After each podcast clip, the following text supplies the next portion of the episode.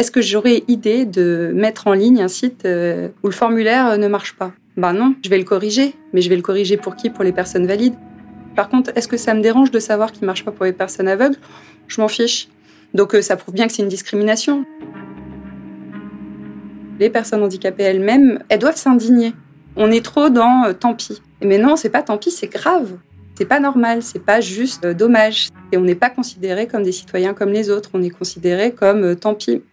De dire tant pis à quelqu'un, tu n'accéderas pas à ce service, alors que ton voisin qui est valide, il peut, c'est grave.